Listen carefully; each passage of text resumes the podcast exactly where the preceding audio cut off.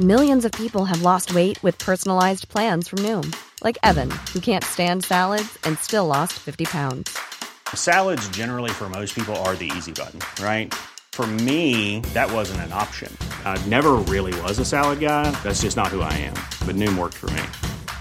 Get your personalized plan today at Noom.com. Real Noom user compensated to provide their story. In four weeks, the typical Noom user can expect to lose one to two pounds per week. Individual results may vary. Aujourd'hui, on va vous parler de laptops en réalité augmentée, de robots qui perdent leur travail euh, face à d'autres robots, de TikTok virtuel dans le métavers et de plein d'autres choses. C'est parti pour le rendez-vous tech.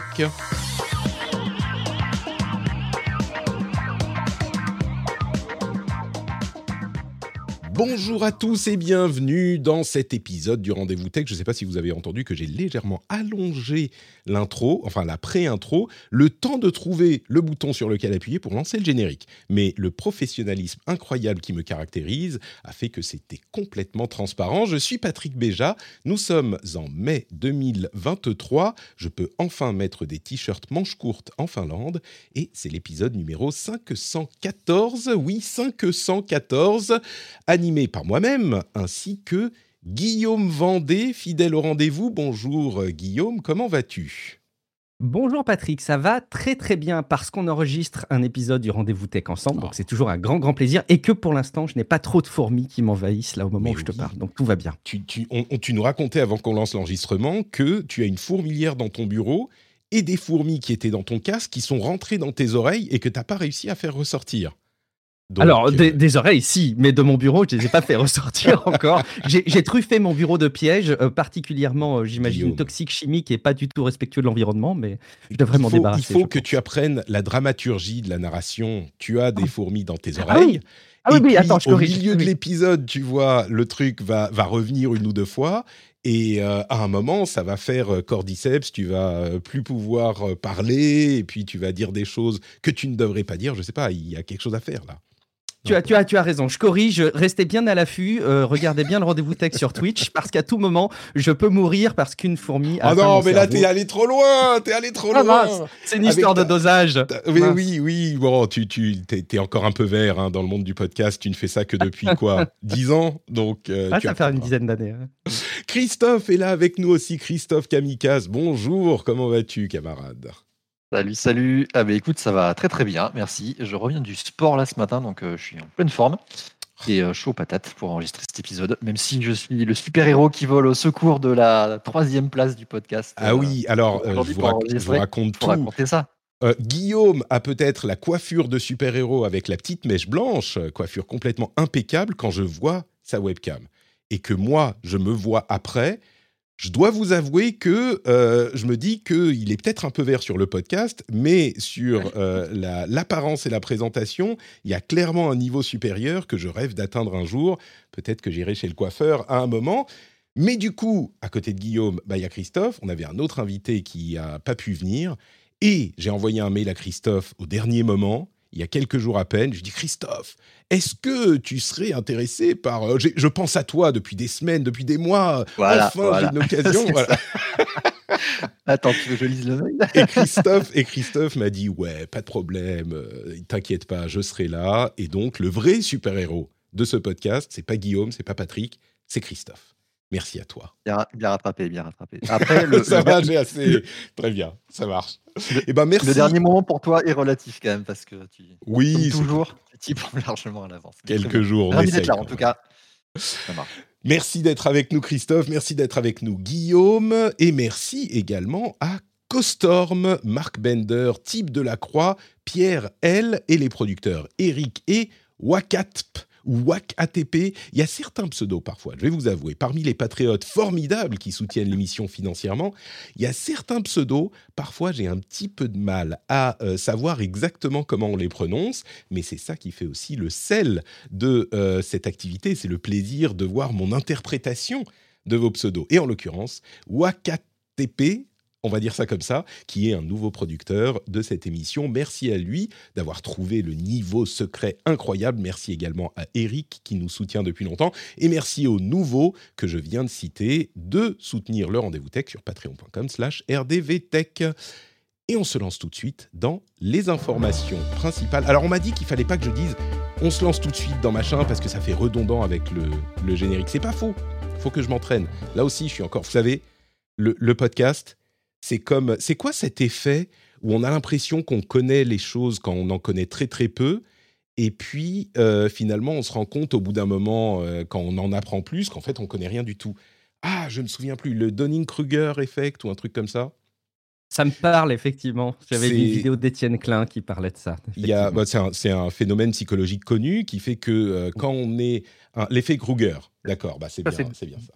Dunning Euh, Kruger, c'est ça, effectivement. Dunning-Kruger, très bien. Ah, je, je m'en suis souvenu quand même à la dernière seconde. Joli. Euh, mais effectivement, il y a un, un- cet effet qui, quand on, on- on aborde un sujet au départ, euh, on a l'impression de très bien connaître. Et, et c'est seulement parce qu'on maîtrise un tout petit peu, et c'est seulement quand on en apprend plus qu'on se rend compte que bah, vraiment il y a plein plein de choses, et c'est le cas dans le podcast euh, également. Et pour la gestion des intros, il faudrait pas que je dise on passe au. Donc on va la refaire. Vous êtes prêts? Attention. 1, 2, 3. Et donc, merci euh, patreon.com slash euh, rdvtech. Dans les news principales aujourd'hui, on va commencer avec du matériel. C'est pas mal, là. C'est mieux, non? Dites-moi, c'est likez le podcast sur euh, Apple Podcast si vous avez apprécié ce petit moment de comédie intense. Euh, du matériel un petit peu, je me suis dit qu'on allait changer les sujets dont on parle euh, et parler de choses un petit peu différentes et en l'occurrence un petit peu de matériel avec trois sujets qui m'ont paru intéressants. D'une part, le laptop 13 pouces Framework qui vient de sortir, on vous en parlera dans une seconde. Logitech qui crée un partenariat avec iFixit et le truc euh, un petit peu WTF, comme disent les jeunes, le Sightful, qui est un laptop réalité augmentée, euh, qui est un, design qui est... J'imagine qu'il y a peut-être déjà eu des trucs présentés comme ça au, CES, mais là, euh, ça a l'air un petit peu plus, enfin un peu mieux fini, et puis c'est en vente en série limitée, en test, machin, mais on va vous en parler. Donc le premier, c'est le framework. Vous vous souviendrez peut-être des laptops framework. Ce sont des ordinateurs portables, hein, on ne dit pas laptop, on dit ordinateur portable, qui sont conçus pour être aussi réparables que possible. Et ils ont déjà fait des téléphones, ils ont, euh, je crois même, déjà fait des ordinateurs, mais là, c'est le nouveau modèle qui a été testé par The Verge notamment, avec un verdict qui est, à vrai dire, plutôt correct. J'ai l'impression que là, on arrive. Alors, il est un petit peu classique, c'est, il, est, il fait un petit peu plastique, il n'est pas très original dans son design, mais par contre, il est extrêmement réparable et ça devient, je crois, une option euh, cohérente pour quelqu'un qui veut un ordinateur portable qu'il soit, soit possible à réparer, à, faire évoluer, parce que c'est vraiment la philosophie de Framework qui fait des machines dont il est possible, même pour les laptops, de changer les pièces, voire de, euh, de, mettre des pièces un petit peu différentes, plus performantes pour certaines d'entre elles. C'est pas un pari facile avec un ordinateur portable où tout est méga miniatu- miniaturisé, euh, soudé partout, etc. Il est un petit peu cher pour ce qu'il propose, mais étant donné qu'on peut le réparer, il est autour de 1000 dollars aux États-Unis, étant donné qu'on peut le réparer, eh ben ça peut être euh, un investissement. À côté de ça, on a donc Logitech qui fait un partenariat avec iFixit. iFixit, c'est une société qui euh, vend des pièces détachées et crée des guides pour réparer même les appareils les moins réparables de la Terre. Ils sont célèbres notamment pour leur guide de réparation des iPhones. Et donc Logitech a fait un partenariat pour, faire, pour rendre réparables certains de leurs produits. Alors, ce n'est pas tous les produits Logitech, mais notamment la gamme MX, qui est assez populaire. Et donc, si vous avez un petit souci avec euh, votre euh, accessoire, eh ben vous, pouvez, vous pourrez... Alors là aussi, c'est aux États-Unis, hein, ça commence cet été, mais euh, ils pourront aller sur le site d'iFixit pour télécharger un guide et ou regarder une vidéo guide et évidemment acheter des pièces et des accessoires pour réparer tout ça. Les deux news en elles-mêmes sont pas incroyablement euh, phénoménales, mais on sent quand même une petite tendance se dessiner euh, chez les constructeurs et les gros acteurs de la tech vers alors j'ai toujours pensé que l'obsolescence programmée était un fantasme, une chimère. Mais par contre, le fait de pouvoir euh, concevoir ces produits pour qu'ils durent plus longtemps, aussi longtemps que possible et qu'ils soient réparables, c'est une possibilité, évidemment. Et là, on sent que, bon, on pourrait dire c'est de la com, c'est pour faire bien, machin. Dans le cas de Framework, évidemment, c'est pas le cas. Il y a une vraie philosophie derrière. Mais j'ai l'impression qu'il y a une petite tendance quand même euh, chez les constructeurs. Je te vois hocher de la tête, Guillaume. Ouais, bah en tout cas, c'est bienvenu. C'est vrai qu'on a souvent associé le monde de la tech maintenant à des produits qui sont pas durables du tout. Tu parles d'obsolescence programmée. J'entendais il y a pas très très longtemps encore euh, une, une, action liée à 60 millions de consommateurs. Je sais plus quelle association euh, s'est vachement investie euh, dans le combat contre Apple par rapport à justement une obsolescence programmée. moi, je suis assez de ton avis. Je pense que ça reste un, fantasme sur plein d'aspects, même s'il y a beaucoup de choses qu'on pourrait critiquer. Je pense à des, à des d'encre, notamment. Euh, mais, euh, mais, mais là, en l'occurrence, oui, c'est des propositions sympas. Après, je reconnais que moi, j'ai pas, j'ai pas encore le coup de cœur et la désirabilité pour ces produits. Pourtant, je pense être plutôt dans une cible assez large, hein, d'ailleurs, de gens qui sont assez sensibles à l'environnement et qui pensent à euh, l'impact environnemental de, leur, de leurs achats. Mais j'ai pas encore le coup de cœur de désirabilité. Logitech, je l'avais déjà pour la qualité des produits. Framework, tu vois, je suis pas du tout, moi, sensible à leurs propositions de produits, surtout pour le prix que ça représente. Et je me dis que c'est pas encore demain la veille que les gens vont se jeter là-dessus euh, massivement. Quoi. Il faut que ce soit un exemple maintenant et que les constructeurs le, reprennent, je pense. C'est un petit peu le problème de ce genre de produit. Euh, c'est pas hyper sexy, quoi. Il faut avouer, c'est euh, générique et, et c'est vrai que la tech est tellement présente dans nos vies qu'on a envie de quelque chose qui, qui, nous ressemble, qui nous fait envie. Euh, mais, mais est-ce que c'est pas la définition du consumérisme de dire je vais acheter un truc qui est cool, tu vois, machin et, et, en même temps, tu dis je suis sensible à euh, la question environnementale. Euh, si on ne fait pas cet effort de se dire bon, je vais me restreindre un peu sur mes envies, est-ce qu'on peut dire qu'on est Moi, je suis comme toi, hein, complètement. Mais mm. est-ce qu'on peut vraiment Est-ce qu'il n'y a pas une étape à, à, dépasser un petit peu pour appréhender les choses vraiment sérieusement et faire un minimum d'effort sur nous-mêmes pour nous dire ok il est moins sexy mais euh, si tu veux la terre qui brûle c'est pas super sexy non plus donc il y a peut-être un choix à faire. Christophe est-ce que toi tu serais prêt à acheter un, un, laptop moins sexy comme ce framework qui entendons-nous bien il est, il est, pas moche hein. C'est pas un truc qui fait 4 euh, cm il est relativement fin il est bon il est juste générique mais bah, c'est un cercle vicieux cette histoire, c'est-à-dire que si tu personne qui va se jeter dedans pour euh, acheter, en fait, tu n'auras pas le business qui va marcher, ça sera pas assez rentable, ça va rester cher et de niche. Donc il faut quand même bien alimenter la machine à un moment donné. Donc soit tu as un investissement massif pour que ça devienne suffisamment sexy et attirant pour que les gens euh, euh, commencent à l'acheter, soit c'est vraiment un achat très engagé. Mais aujourd'hui, tu n'as pas suffisamment de gens engagés pour pouvoir se jeter là-dessus. moi, je me suis posé la question et aujourd'hui, le framework, je le vois pas en remplacement d'un pour moi en tout cas, d'un ultra portable. Parce qu'aujourd'hui, il n'est pas trop sur cette gamme-là, même si dans l'article sur lequel tu te bases, euh, il le compare beaucoup avec le Dell XPS 13, qui est pour moi une DRF euh, chez Dell en termes d'ultra portable. Pour moi, il est plutôt sur les, les portables, plutôt euh, desktop replacement, tu vois, vu la taille, le fait qu'il soit plastique, les gammes assez gros. et donc non, je le, enfin moi aujourd'hui non, je le prendrai pas pour pour ça. Mais l'autre avantage, c'est que là, tu, parles beaucoup de tout ce qui est réparabilité, mais l'autre avantage de Framework, c'est qu'il est surtout aussi customisable. C'est-à-dire que quand tu l'achètes, tu peux choisir les différents modules que tu vas avoir pour les ports, les, les, les, ports de sortie. Et ça, c'est hyper intéressant, notamment pour des cas, alors plutôt professionnels, où tu vas pouvoir avoir encore des ports VGA, des ports série, des ports comme ça que tu ne peux plus avoir aujourd'hui sur les portables. Ouais, mais non, mais non, mais aujourd'hui, si tu veux avoir ça, il faut que tu te bases sur des, des gammes de portables qui sont soit très chères, soit très moches soit les deux. Et euh, alors que là, tu peux avoir. C'est l'affaire du siècle. Là. alors, monsieur, nous avons un ordinateur à vous proposer. Il est pas seulement très cher, pas seulement très moche, mais les deux. Ah oui, effectivement, si c'est euh, ça ta compétition, ça peut être intéressant. Non, non, non, mais tu peux, tu peux acheter des modules du coup pour choisir les ports que tu veux, ce qui est encore un, sujet aujourd'hui, notamment quand tu as, des ports USB-C partout et plus de ports HDMI, des choses comme ça, ça devient un peu, un peu plus compliqué, tu vois. Euh, donc ça, c'est intéressant au niveau de la customisation, déjà au niveau de l'achat, parce que tu as ça, mais tu as aussi l'upgradabilité, c'est-à-dire que Framework, leur promesse, c'était que tu vas pouvoir upgrader euh, des composants de ton PC. Et ils l'ont fait, c'est-à-dire qu'il y a eu une génération, alors pas celle-ci, la génération d'avant, où ils étaient sortis avec les, euh, les processeurs Intel 11e génération, je crois, et ils ont proposé un upgrade vers la 12e génération, qui était relativement cher pour ce que ça a apporté, était sur la base précédente du, du, framework, euh, du, portable, donc n'était pas encore la version euh, finale, celle que tu présentes aujourd'hui en 2023, mais au moins la proposition de valeur. Donc tu peux, tu vois, garder ton clavier, ton écran, tu jettes pas tout. et tu peux upgrader à moindre coût quand même euh, vers une nouvelle génération. Ça, ça plutôt, ça, ça me parle, tu vois. De Mm. dire, tu, tu jettes pas tout ton truc, mais tu gardes des composants qui sont encore d'actualité, parce que les écrans, fondamentalement, euh, c'est un cycle de vie qui est quand même plus long que le reste des composants. Je veux dire, la- la- le, le CPU, la mémoire, ça évolue relativement vite encore. Les écrans, le clavier, c'est des choses que tu peux récupérer. Tu vois, c'est les périphériques que tu gardes quand tu upgrades ton, ton, ton PC de bureau. Ouais. Mais là, tu peux avoir la même chose sur un, sur un portable. Tu peux, tu peux avoir la même proposition. Ça, je trouve ça intéressant. Mais euh, tu vois, pareil, pas sur un portable que j'emmènerai partout, plutôt sur un, un remplacement de bureau, tu vois, un portable outil qui remplace un, un PC de bureau Ouais. plutôt qu'un ultra portable.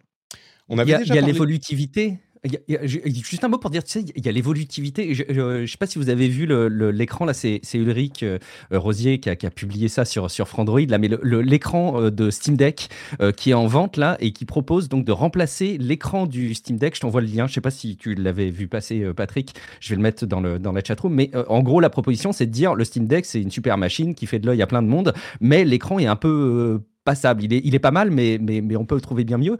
Et le fait de pouvoir acheter un écran euh, qui remplace euh, une console portable comme ça, c'est aussi euh, super intéressant en termes d'évolutivité. Alors c'est pas si simple que Framework, je pense, hein, parce qu'il il est quand même question de décoller l'écran, etc. Donc Ouais. c'est pas le truc aussi modulable que ça. hein, Alors, on est loin d'un. va avoir un, un- un tutoriel pour ça. C'est Ils l'ont publié, effectivement. mais, mais, mais oui, cette évolutivité, c'est aussi cet exemple-là que ça va montrer, j'es- j'espère, à, plein de- à plein de constructeurs, euh, va euh, permettre de faire évoluer les choses. C'est cool de faire vivre un produit. il, faut que, à vrai dire, euh, pour être complètement honnête, pour que tout ça, ça fonctionne, euh, eh ben, il faut que l'industrie entière s'oriente dans cette direction parce que on avait déjà parlé de, de framework avec leur téléphone il y a quelques mois de ça et le problème c'est qu'ils avaient dû arrêter euh, enfin décommissionner un appareil qui était pas trop trop ancien quelques années seulement parce que bah, dans l'industrie, il devenait difficile de fournir des pièces qui étaient adaptées à ce type d'ar- d'architecture. Même, on parle du, de l'ordinateur portable, on peut changer le processeur ou euh, ce genre de choses, mais on sera limité par la carte mère. Alors après, peut-être qu'on peut changer la carte mère, mais euh, ça devient encore plus compliqué. Et à ce moment, si on change la carte mère, qui est l'essentiel de la machine, enfin la, colonne vertébrale de la machine, est-ce que ça ne veut pas dire qu'on change un petit peu toute la machine? Enfin, il y a plein de, euh, de problématiques comme ça dont je ne suis même pas complètement sûr qu'elles soient réglables. Mais, mais moi, ma conclusion, c'est que oui, on peut faire des choses, mais pour vraiment faire des choses, il faut que toute l'industrie change un petit peu, shift un petit peu de philosophie. Et bon, pour ça, je ne sais pas si elles y ont intérêt euh, naturellement, donc peut-être qu'il faut que certains acheteurs même- euh, motivent financièrement par leur choix, quoi. Mais bon. Il y, a- y quand même un truc, c'est que. euh, alors, déjà, je ne suis pas sûr que ce soit Framework hein, qui fasse le téléphone, c'était plutôt Fairphone, non qui, euh, ah, c'est Fairphone, tu as raison. Non, mais il y avait un... Ah non, peut-être que... Non, Non, non, Framework, raison, ils ont, ils ont, pas fait de mobile. Autant pour moi. Ils n'ont pas fait de mobile. Mais enfin, je veux dire, la- le, le problème est le même. C'était un téléphone qui était Oui, oui, le problème être est le même. durable et- Mais tu as raison, oui, oui. Exactement c'était- Fairphone. Et c'était la même proposition, c'est-à-dire que ça restait, euh, c'était une sous, sous-gamme, on va dire, enfin c'était l'entrée de gamme, et puis c'était un, un achat engagé. Sur, sur, sur la partie réparabilité, quand même, ce qui change fondamentalement, c'est que c'est pas nouveau ce que propose Framework, c'est juste qu'il le propose au grand public. C'est-à-dire que je vois, euh, moi, chez, enfin, bon, j'ai beaucoup utilisé de machines Dell, et Dell, sont, les machines sont extrêmement réparables hein, chez eux. Les Ah oui pièces détachées, oui, oui, non, franchement, alors ça reste dans, dans les gammes pro, c'est-à-dire qu'il faut appel à- faire appel à leur service euh, client, Mm. mais tu as énormément de pièces que tu peux changer et réparer, ils ont tout ce qu'il faut pour le faire. C'est-à-dire que l'industrie, tu vois, au niveau du construction de matériel, ils sont capables de le faire depuis très longtemps, c'est ça que je veux te dire. Mhm. Et, euh, euh, et ils le faisaient dans un service pro. Et euh, le nombre de fois où j'ai fait réparer des machines Dell, c'est incroyable, sur des, même sur des XPS, donc des machines qui sont relativement ultra portables. Bon, souvent, ils te changeaient toute la carte mère où tout était soudé dessus, mais tu pouvais garder l'écran, le clavier, etc. Mhm. Ce qui change avec Framework, c'est que maintenant, en fait, ça devient du pour le public. En fait. Et tu peux le faire au grand public, et tu as, les tutos qui sont mis en place, etc. Je te proposais pas Dell, puisque ça restait un service, tu vois, après-vente, qui était aussi euh, soit dans la garantie, soit facturé après coup. Mais euh, l'industrie était déjà prête, c'est juste que maintenant, ça franchit le pas du grand public. Bon, un autre truc qui va peut-être franchir le pas du, grand et du petit public, c'est euh, le Space Top. Alors le Space Top, c'est quoi? C'est ce fameux ordinateur réalité augmentée qui est vraiment bizarre parce que il n'a pas de, il n'a pas d'écran en fait. C'est un ordinateur qui est bah, un ordinateur portable avec euh, bah, pas d'écran. À la place de l'écran, il y a des lunettes de réalité augmentée qui vous promettent d'avoir dans votre vision, dans votre champ de vision, l'équivalent d'un écran immense devant vous, un petit peu flottant dans l'espace grâce aux lunettes de réalité augmentée. et qui vont avoir ou auquel vous pouvez sur lequel vous pouvez placer toutes vos fenêtres indépendamment, etc., etc. Donc c'est marrant de se dire il y a un ordinateur portable sans écran et juste avec des lunettes.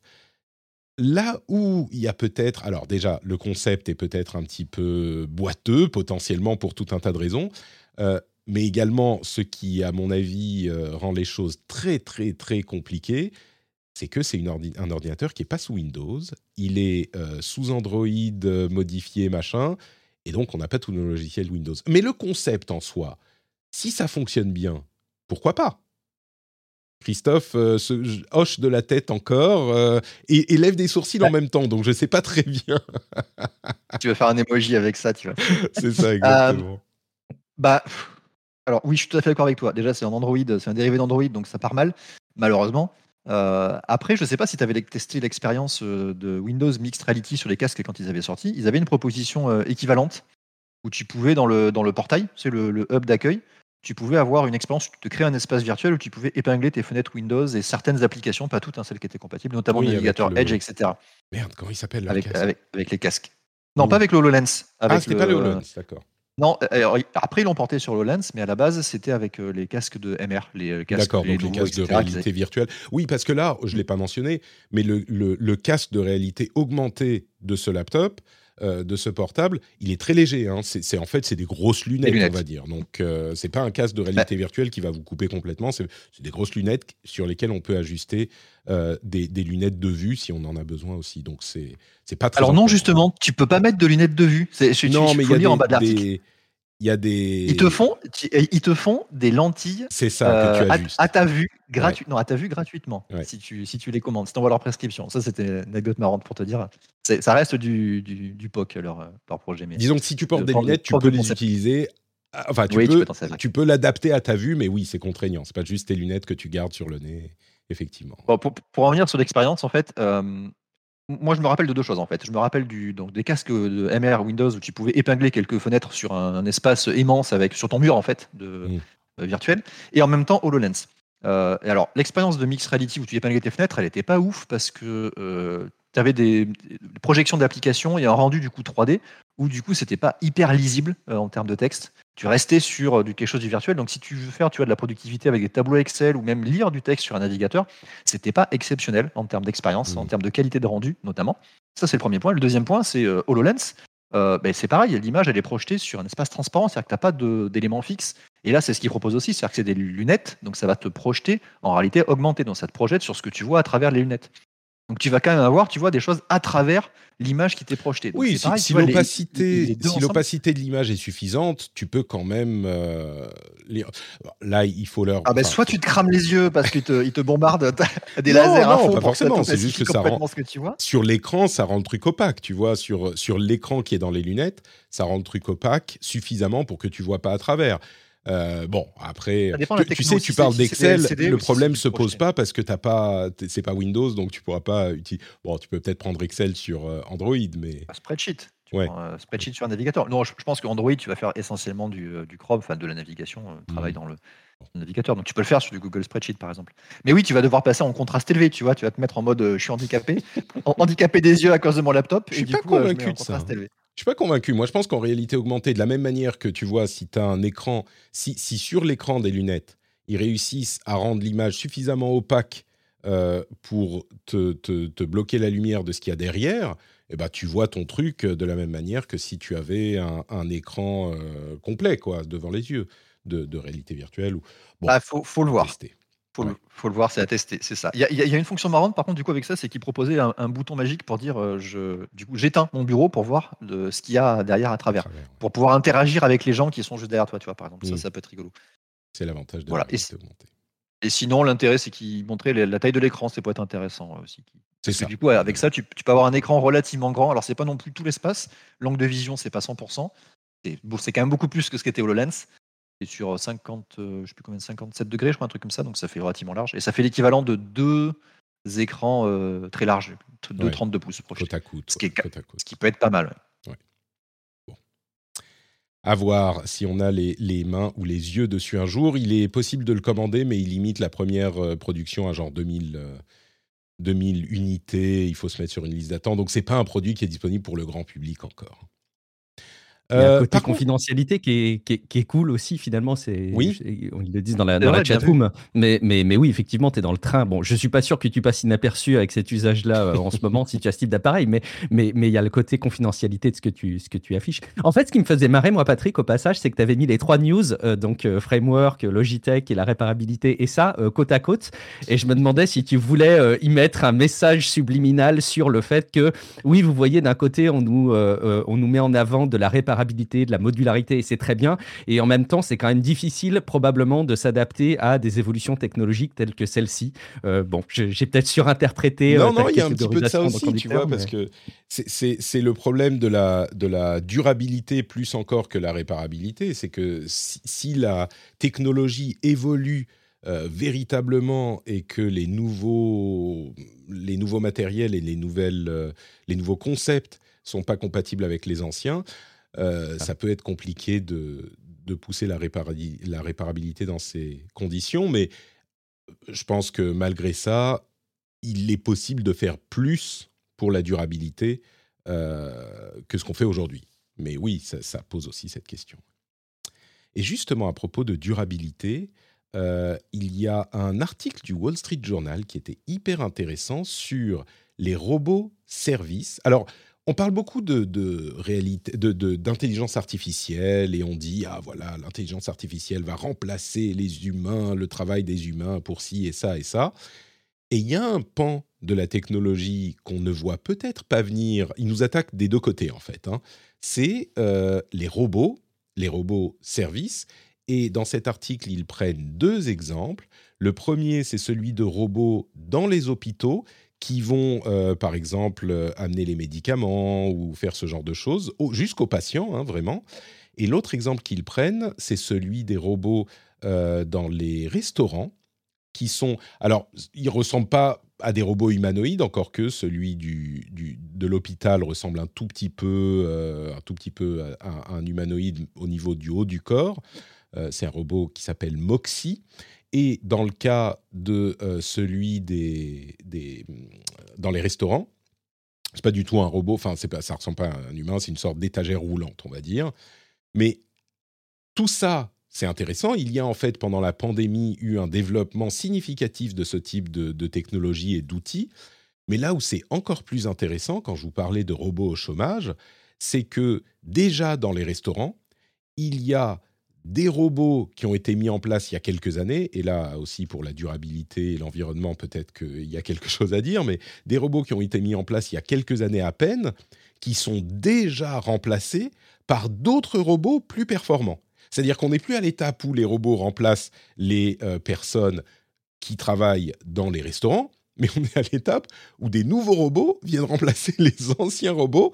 Et donc, l'article euh, tourne avec humour euh, et un petit peu de, comment dire, de malice cet euh, élément en disant que l'ancien robot, bah, il est relégué à l'accueil et il est là juste pour faire de la figuration pendant que les nouveaux sont venus le remplacer dans la salle. Les anciens robots commencent à se syndiquer pour protester contre l'arrivée des robots nouvelle génération. Mais c'est assez, enfin, d'une certaine manière, c'est un petit peu terrifiant parce que c'est un truc qu'on voit beaucoup moins, qui prend beaucoup plus de temps à se développer évidemment que, que l'IA. Euh, et c'est marrant, ils disent par exemple, euh, les, les, euh, les infirmiers et les infirmières sont pas super contents de ces investissements parce qu'ils se disent bah oui vous dépensez de l'argent pour un robot qui pourrait être et cet argent pourrait être utilisé pour engager plus de monde pour bosser dans l'hôpital.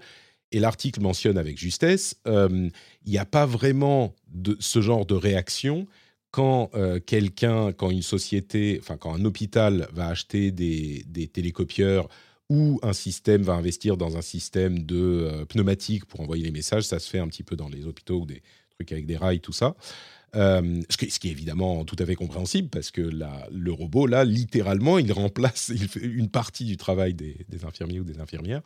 Mais cette partie, euh, le robot qui est euh, mis au chômage, moi, ça m'a un peu terrassé parce que c'est pas forcément comme ça qu'on voit les choses. On ressent de la peine de ta part quand tu. J'irai peut-être pas jusque là, mais enfin de la peine peut-être, pas de la peine, mais de la surprise, vraiment que on ait ces applications qui soient déjà actives.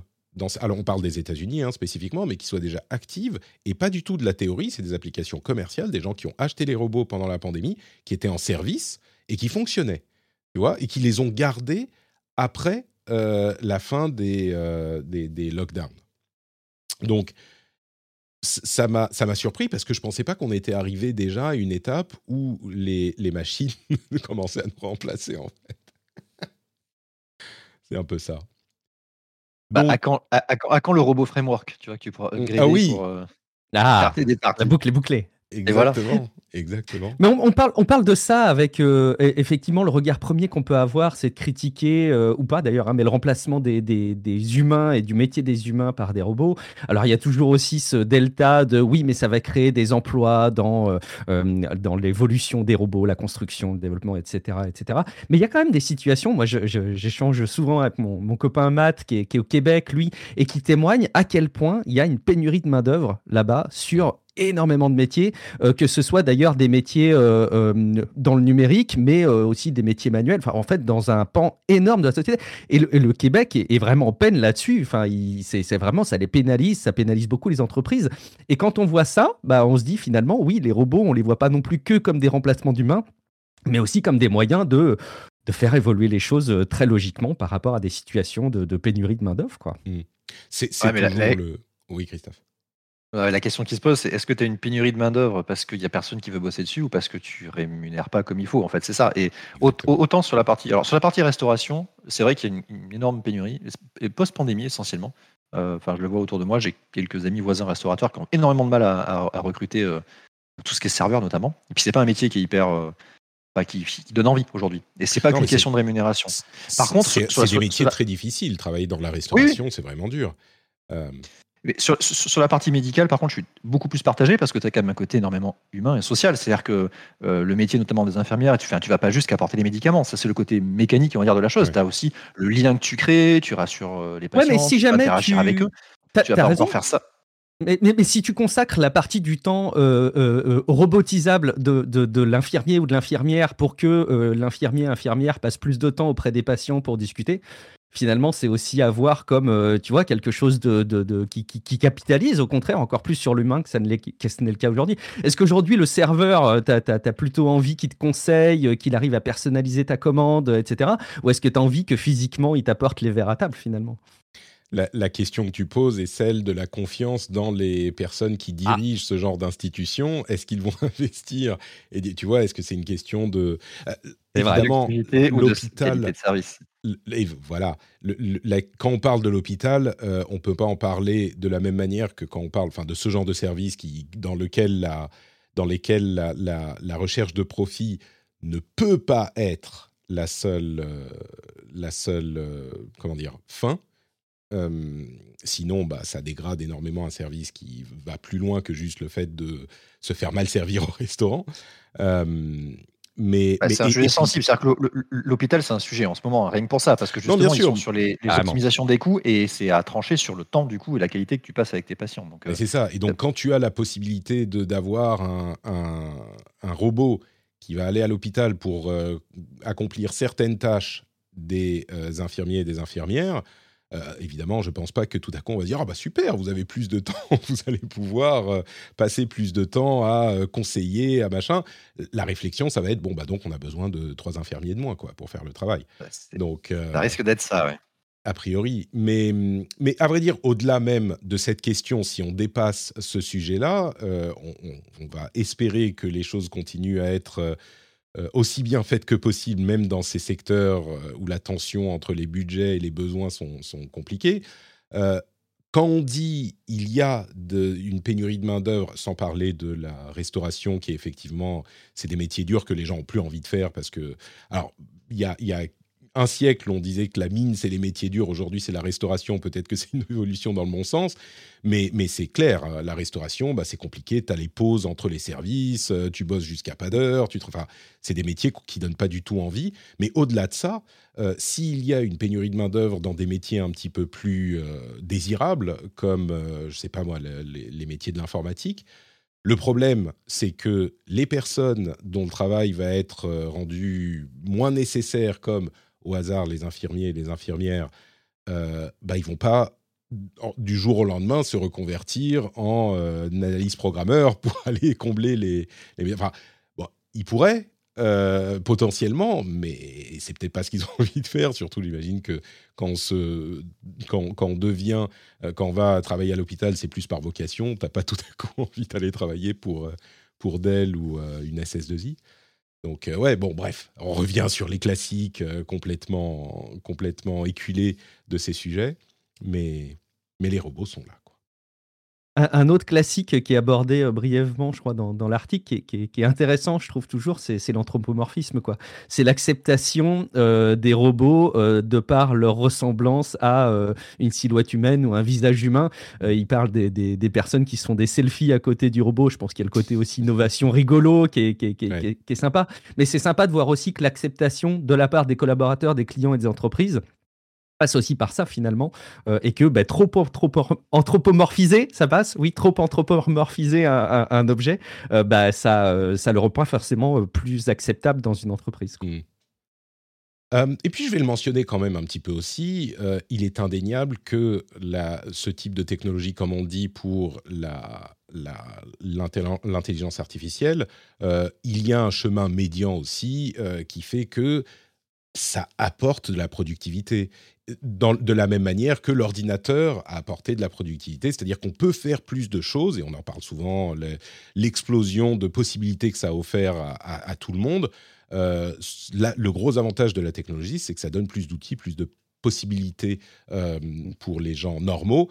évidemment, il y a un équilibre à trouver qui, est difficile à établir par euh, la législation ou par l'action du gouvernement, mais même si c'est difficile, je crois qu'il n'y a pas d'autre biais que l'action du gouvernement parce que on peut pas laisser le Far West quoi. Et, l'équilibre entre permettre pour euh, pour que ça puisse faire avancer euh, certaines choses et réguler pour que ça ne détruise pas d'autres, il est toujours hyper difficile à trouver et, ça va être le cas pour l'IA, pour les robots, pour pour toute la technologie quoi. C'est exactement ça. Je, je, lisais un, article, je ne sais plus où là-dessus. En fait, c'est l'histoire de l'évolution humaine. C'est-à-dire qu'on a mmh. toujours évolué comme ça par création de nouveaux outils qui nous ont permis des gains de productivité et consacrer notre temps à d'autres choses derrière.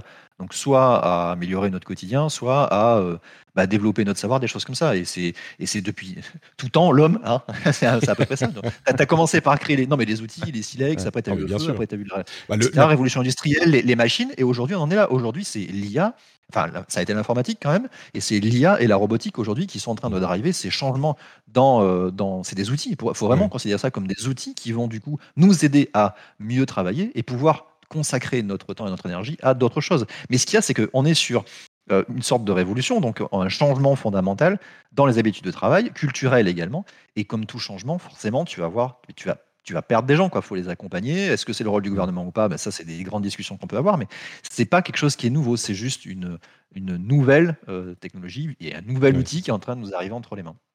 Je, je pense que la plupart des gens savent. Euh, enfin, la première vraie évolution, enfin pas la première, mais l'une des énormes euh, évolutions technologiques dans l'agriculture, c'est le moment où l'humanité a eu des surplus, je ne sais pas quel est le terme scientifique, mais surplus de nourriture. C'est-à-dire qu'à partir du moment où tu produis plus de nourriture que ce dont tu as besoin, toi, pour vivre, toi et ta famille, euh, eh ben, tu peux du coup produire de la nourriture pour des gens qui vont faire autre chose que produire de la nourriture. Et, cette question de euh, la productivité est parfois un petit peu, euh, je ne vais pas dire maltraitée, mais enfin vue de manière très très négative, ce qu'on ce qu'on comprend évidemment parce qu'on a des, des problèmes d'excès dans, dans, nos sociétés, comme peut-être partout, mais aujourd'hui qui sont très sur le devant de la scène parce que certains excès du capitalisme, moi je ne suis pas un condamnateur euh, éternel du capitalisme du tout, mais c'est vrai qu'il y a des choses euh, auxquelles il faut mettre le haut là. Et puis la question environnementale. Et donc on a tendance, je crois, à voir la tech comme, euh, chez certains, néfaste par essence. Et, moi, je ne crois pas que ça soit le cas. Il y a des, enfin, le monde dans lequel on vit n'existerait pas sans les progrès technologiques. Le truc, c'est que euh, il faut parfois un petit peu mettre la bride, contrôler, orienter, etc., et, s'assurer que euh, si on peut, autant que possible, les, côtés négatifs euh, soient le moins important possible et maximiser les côtés positifs. Donc, dans les robots, Je ne sais pas ce que ça va donner au final, euh, mais il y a de ça, comme dans toute la tech, évidemment. On fait de la, de la, de la technologie et de la politique de comptoir aujourd'hui, c'est très bien. ça me plaît. Euh, du coup, dernier euh, gros sujet, c'est un article du Figaro de l'excellente Chloé Wattier sur Zepeto, qui est un, un, monde virtuel que certains appellent un métavers. J'aime pas appeler ça métavers parce que pour moi le métavers ultime ça serait potentiellement autre chose, mais euh, qui est un monde virtuel qui est à mi-chemin entre un jeu vidéo et un réseau social dans lequel on se crée un avatar et on interagit avec les autres avatars euh, de ce monde. Jusque-là, rien de bien incroyable, mais ils ont réussi à trouver une formule euh, qui fonctionne extrêmement bien et ce qui m'a interpellé encore plus que le reste là-dedans, c'est le fait qu'ils ont dans ce monde virtuel un, une, fonctionnalité qui est équivalente au réseau social euh, TikTok, sauf que on ne va pas prendre des TikTok de nous-mêmes, l'utilisateur, mais de l'avatar virtuel qu'on a créé. C'est-à-dire qu'on a genre, euh, c'est Inception, quoi. Le, réseau dans le réseau. Euh, le, réseau social TikTok va suivre la vie des avatars. Donc l'avatar va prendre son truc et faire son, euh, sa petite vidéo pour euh, montrer ce qu'il fait, machin. J'ai trouvé ça assez, euh, assez fascinant, assez intéressant. La raison pour laquelle Chloé a fait son article, c'est qu'ils essayent aujourd'hui de lancer donc Zepeto essaye de lancer le réseau en France et il commence à payer des influenceurs pour naviguer dans le réseau, en parler, etc. mais ce, ce TikTok d'avatar, moi, ça m'a un petit peu frappé. J'ai trouvé ça intéressant. Bah, c'est ouais, enfin bon, décrit comme ça, ça me fait penser beaucoup à Second Life version, euh, mixée avec le Metaverse, mais sur les il y a un peu de ça. Mais après sur les le le côté artiste virtuel, c'est pas tout à fait nouveau. Tu avais quand même, euh, une chanteuse japonaise là, euh, Hatsune Miku, je crois qu'il s'appelle, qui, existe Ah oui, quand même très longtemps. ça il y en a plein, il y a des VTubers partout, non, mais là, c'est que chacun crée son avatar et les utilisateurs du, du, du, j'allais dire du métavers, mais oui, bon, du métavers de l'univers 3D, ont un réseau social euh, à l'intérieur du truc dans lequel ils vont interagir en tant que leur avatar. Donc c'est le TikTok pour les avatars. C'est pas juste une influenceuse virtuelle ou influenceur virtuel euh, qui va être sur TikTok. C'est un, TikTok interne au truc où les avatars se parlent entre eux en disant Ah, t'as vu, euh, moi je m'appelle euh, Super Patrick, euh, je suis explorateur spatial et là je fais mon TikTok depuis la, la, station spatiale virtuelle de Zepeto, tu vois. C'est. Bon, je sais pas, moi ça me fait marrer. Ah, Peut-être bientôt notre Patrick dans Zepeto pour faire une version TikTok Zepetoifiée du rendez-vous rendez-vous jeu. Ce serait quoi, pardon? Bot Patrick, tu sais mon. Bot Patrick, pas mal. Ah, ouais, ouais, c'est à déposer ça. Il, est, il, est, il a sa présence sur Twitter, Bot Patrick 77. Il n'a pas tweeté, je ne sais pas ce qu'il fait depuis très longtemps, mais, euh, mais il est là-bas. Euh, et en fait, Bot Patrick, c'est le bot de mon Discord qui euh, poste certains trucs. Donc.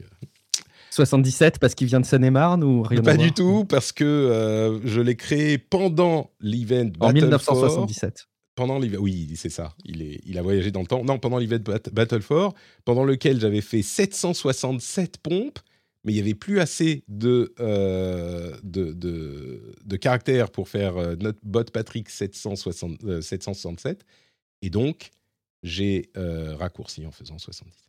Voilà. Vous savez tout sur le. Enfin, je dis G, G, G. C'est peut-être pas le cas. Hein. Ça se trouve, c'est juste qu'il a choisi son nom comme ça. C'est la genèse du, Bienvenue dans le Patrick Verse.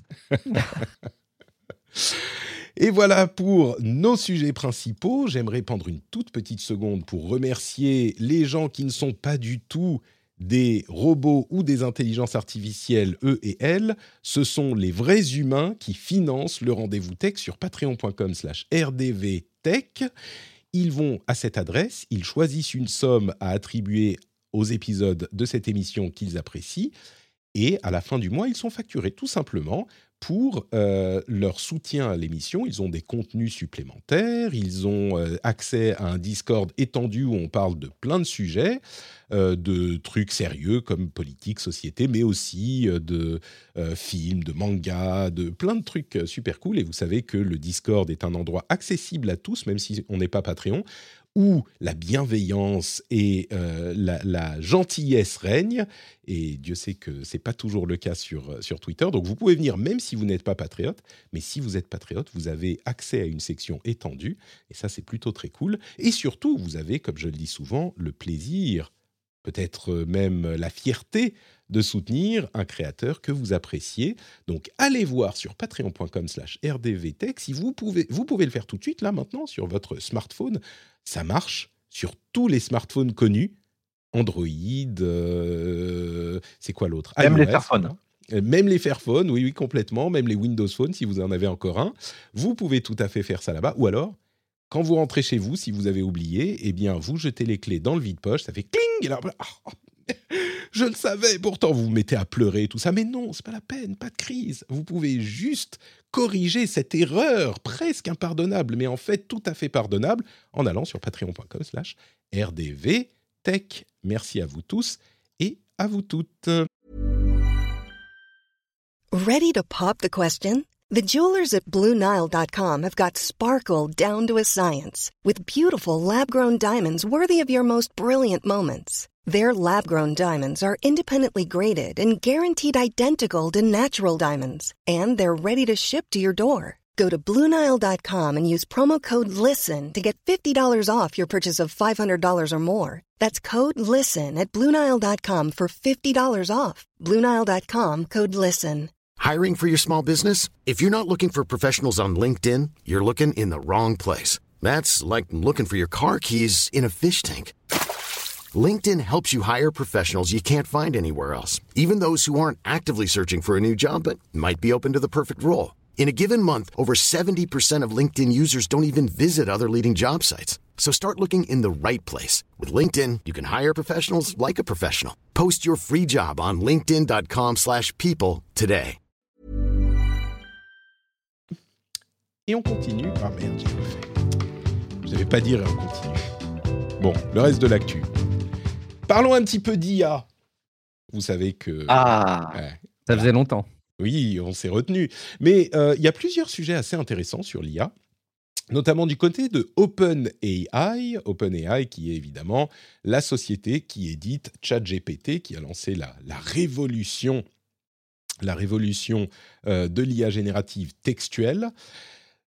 OpenAI, dont le président a témoigné au Congrès et qui a déclaré, affirmé que l'IA avait besoin d'être régulée, il fallait légiférer sur l'IA. Et il a continué, alors je vais vous dire un petit peu ce qu'il a dit, mais ils ont réitéré la chose en disant qu'il faudrait une agence internationale de euh, régulation de l'IA au même titre qu'il y a euh, l'agence atomique internationale, ce genre de choses, parce que il faut vérifier que euh, certaines sociétés qui atteignent une certaine taille ou qui ont une certaine influence fassent les choses correctement, ou etc., etc. Bref, que, que, que, les choses soient, bah, comme on le disait à l'instant, hein, il faut que ça soit orienté, orienté sérieusement. Il y a quelques trucs qu'il a mentionnés spécifiquement. Donc, il parle d'une agence euh, gouvernementale dans le cadre des États-Unis. Il a parlé d'une agence internationale ensuite. Il a parlé de la création de standards de sécurité pour les modèles d'intelligence artificielle et il a parlé d'audit également euh, fait par des experts indépendants sur les modèles existants pour ce qui est des euh, performances et de différentes données. il parle de biais également, tous ces sujets qu'on évoque régulièrement. Une chose dont il ne parle pas, euh, ce qui est intéressant, c'est souvent le cas. Alors, je ne sais pas quelles sont ses intentions à lui, mais quand ces grandes sociétés euh, appellent de leur vœu la régulation, il y a une part de sincérité euh, certainement, mais il y a aussi peut-être la possibilité d'orienter les choses comme ils le souhaitent pour que, pas que ça aille dans les domaines qui les dérangent. Un truc dont il ne parlait pas, Sam Altman, c'était le fait de d'exiger des modèles d'IA qu'ils soient plus transparents sur le type de données qu'ils utilisent pour leur entraînement, par exemple. Bon, ce genre de choses, on sait que ça leur, euh, ça, les arrangerait pas chez OpenAI. AI, mais il n'empêche, euh, ah, en parallèle d'une activité euh, qui ne s'arrête pas chez OpenAI, ChatGPT est disponible sur iOS aux États-Unis, pas encore en Europe, mais il arrivera. là, c'est des questions de, régulation justement, de, de, législation. Et puis le fait que bon, il continue à, à, à avancer, même avec ChatGPT qui est hyper populaire eh ben, il y a du coup cette volonté qui semble être partagée par d'autres membres de l'industrie de l'intelligence artificielle de, de, dire bah, il faut que qu'on légifère quoi. Il faut que les choses soient régulées parce que le pouvoir de disruption est extrêmement important. Donc c'est intéressant de voir que eux-mêmes euh, le disent, peut-être pour pas se le prendre dans la figure euh, ensuite. Euh, et justement, peut-être que sur ce point. Ah oui, tu voulais dire quelque chose, Christophe? Vas-y. Ah ouais, non, je, suis chaud, sur ce sujet. Ah, alors vas-y, vas-y. Tu veux que je parle de Bruno Le Maire avant ah, tu ne sentais pas que je. si, si, si, tu trépines, vas-y. Ah, je vais trépigner. Euh, j'ai bossé dans ce domaine-là il, il, y a quelques années en fait sur des technos euh, similaires, mais c'était, enfin, c'est les mêmes technos, mais qui n'étaient pas encore à ce stade-là de maturité et surtout d'utilisabilité. Et euh, c'est des sujets qui étaient déjà présents, c'est-à-dire que tout ce qui est explicabilité. Alors, pour moi, il y, a, deux choses derrière cette partie légifération. Il y a le modèle en lui-même, c'est-à-dire que la techno, comment elle a été construite, sur quelles données elle est basée. Et le problème, c'est que ces données, aujourd'hui, c'est la mine d'or de ces, de ces systèmes-là. C'est-à-dire que technologiquement, on va dire l'algorithme qui tourne derrière, euh, il est connu depuis plusieurs années et globalement, tout le monde, presque tout le monde peut l'implémenter pour peu que tu aies beaucoup d'argent et des gros serveurs pour faire tourner l'entraînement. Mais le, vrai, c'est vrai, mais c'est pour ça qu'il n'y a pas tant que ça qui le font. C'est que les gros qui peuvent sortir ces modèles-là, c'est les Microsoft, Facebook, Google euh, et OpenAI parce qu'ils ont suffisamment d'argent ou de serveurs pour les faire tourner. Après, la, vraie mine d'or derrière qui se cache, c'est les données sur lesquelles tu l'entraînes. Et aujourd'hui, c'est ça où tu n'as aucune transparence. C'est-à-dire que la plupart des technos aujourd'hui utilisés dans les algorithmes, ils sont la plupart du temps dispo sur des papiers de recherche. C'est-à-dire que si tu t'intéresses au domaine, tu peux avoir euh, des, euh, des, papiers qui vont t'expliquer euh, comment ça marche, comment l'implémenter toi-même, comment créer l'architecture de ton réseau de, de, neurones qui va pouvoir travailler là-dessus. Par contre, il te faut les données pour le faire tourner. Et aujourd'hui, il n'y a aucune transparence sur ces données. Donc, tu ne sais pas sur quoi ils sont entraînés, même s'ils vont te le dire un petit peu vite fait, tu n'as pas accès là-dessus. Donc, tu peux avoir effectivement tous les problèmes dont tu as mentionné, dont les biais, mais tu peux aussi avoir des problèmes de copyright, c'est-à-dire quelles sont les données que tu as utilisées, est-ce qu'elles sont vraiment à toi, est-ce que tu as consommé des données des autres, etc. Ah, ça, c'est un des, premiers. Une des questions qui occupe l'Union européenne euh, très, très, très activement, euh, notamment la question du copyright. Et exactement. Et alors après, c'est ça qui aujourd'hui. Alors, c'est ça qui va faire aujourd'hui énormément pour la qualité et la performance du modèle donné qui va sortir. Ça va énormément être basé sur, sur les données. Les technos sont aujourd'hui à peu près, même si tu as la course aux normes de paramètres, on parle beaucoup de des milliards de paramètres, etc. Aujourd'hui, c'est plus vraiment ce qui fait la grosse différence. On atteint un niveau où c'est plus vraiment ce qui va faire la différence. Les données et les cas d'usage que tu veux en faire sont plutôt, sont plutôt ça. Et, pour moi, sur la, légifération, je devrais, enfin, sur la, loi, je la vois sur deux côtés. C'est-à-dire que sur ceux qui vont produire ces modèles-là, quelles sont les données qu'ils ont utilisées? Est-ce qu'ils se sont assurés que euh, derrière, au niveau de la qualité, au niveau des biais, effectivement, euh, que ce soit euh, tous les biais possibles que tu peux imaginer, ils ont fait un travail nécessaire pour s'assurer que le modèle derrière, il va être un minimum. Et c'est là, en fait, où il faut peut-être définir un standard, je ne sais pas, et une agence pour réguler ça, un minimum, on va dire, respectable sur, sur ce qui va pouvoir sortir. Ça, c'est le premier point. Et le deuxième point, c'est sur les usages que tu en fais. C'est-à-dire que tu as deux travers. Tu as ceux qui vont éditer ces solutions et ceux qui vont s'en servir. C'est-à-dire qu'est-ce que tu vas t'en servir pour faire tout n'importe quoi, pour euh, ben, produire des contenus euh, qui sont euh, qui sont ne pas produire. je ne vais pas citer, non, mais je vais pas rentrer dans. Non, non, mais bien sûr, bien sûr. Non, mais il y a des, il y a des, il y a des questions énormes qui se posent là-dessus. Oui. Donc c'est sur ces deux côtés que je vois la loi aujourd'hui, et je pense que c'est le bon moment pour se le, poser maintenant. On, est dans, on a atteint un niveau avec ChatGPT notamment. ChatGPT a mis en avant en fait cette techno qui existait depuis très longtemps, à un niveau d'usage où tout le monde quasiment peut s'en servir et se rend compte de l'impact que ça peut avoir. C'est-à-dire qu'avant ChatGPT, il fallait vraiment euh, avoir des ingénieurs assez, euh, assez pointu pour implémenter des technos similaires, à mettre ça dans des outils, etc. Et tu avais des petits cas d'usage qui étaient au, cas par cas. Là, tu arrives sur un, cas qui est vraiment très répandu. Donc, on arrive vraiment sur la compréhension de tout le monde, de l'impact que ça peut avoir. Et je pense que c'est le bon moment pour le faire, pour se poser ce genre de questions. Donc, je pense que c'est plutôt euh, sincère de la part d'OpenAI, de la part de Sam Altman de se poser cette question maintenant. Et euh, je pense qu'il faut le faire parce que ça va très vite arriver, euh, on va très vite tomber mmh. dans les travers avec, avec, on commence à le voir avec l'usage que provoque ChatGPT notamment. C'est juste un petit peu ironique que ce soit euh, OpenAI qui fait un petit peu marche arrière sur une démarche de, de, mise à disposition un peu open source de, ce, de, ces technos euh, qui, prétendent ça. Mais bon, mais c'est plein de bon sens, effectivement, ce que tu soulignes. Il y a euh, justement, à propos de personnalités politiques qui s'intéressent à ces sujets et gouvernements qui s'intéressent à ces sujets, on parlait de les dernières, ces dernières semaines de euh, l'Union européenne qui veut légiférer sur ces questions. Il y a un extrait euh, d'une déclaration de Bruno Le Maire qui a, fait, qui a beaucoup tourné sur Twitter ces, derniers jours, euh, ou à vrai dire ces dernières 24 heures, où il explique qu'il faut des signalements systématiques lorsqu'une image est générée par ChatGPT et que ça doit être souligné. Il parle de la législation de, euh, de, l'IA et de la manière dont il faut en, essayer d'en limiter les travers. Évidemment, quand il parle euh, de signalisation d'images générées par IA, il pense essentiellement à la désinformation, mais pas forcément. Et c'est un sujet important. Moi, ça m'a beaucoup énervé, enfin beaucoup énervé. Ça m'a irrité parce que les réactions sur Internet et sur Twitter notamment, c'est pas très surprenant parce que Twitter c'est fait pour ça, mais la plupart des réactions c'était ha ha ha, regardez, euh, Bruno Le Maire dit que ChatGPT génère des images alors que pas du tout. ChatGPT il génère du texte et c'est pas du tout des images qu'il fait. Ah bah ça va être facile hein, puisque ChatGPT fait pas des. Et vraiment, ça m'a mis des images de. Je suis assez euh, d'accord. C'est, tu sais, c'est le, le, nerd dans la classe qui remonte ses lunettes qui dit Well, actually, euh, ChatGPT ne génère pas d'images, monsieur le maire, je vous ferai remarquer. Et c'est se concentrer sur. Effectivement, il a fait une erreur, c'est pas un spécialiste de l'IA, le gars, il y a plein de termes qui lui tournent dans la tête. Moi, ce que je retiens, c'est que les gouvernements, alors le, gouvernement français, le gouvernement européen, euh, d'une manière générale dans le monde, il semble que les responsables politiques ont pris la mesure de l'importance de cette technologie, là où ça a pris des années et des années euh, pour des technologies disruptives euh, comme la gig economy ou d'autres, enfin il y en a eu plein dans la technologie ces 20 dernières années, et là, ça fait même pas un an que ChatGPT est disponible, même pas un an que Midjourney est disponible, et tout le monde s'y intéresse, et en parle de manière, semble-t-il, relativement cohérente. Il semble comprendre euh, les enjeux, les raisons, etc. Donc, euh, bon, le fait que tout le monde pointe du doigt et rigole, ça m'a irrité. voilà.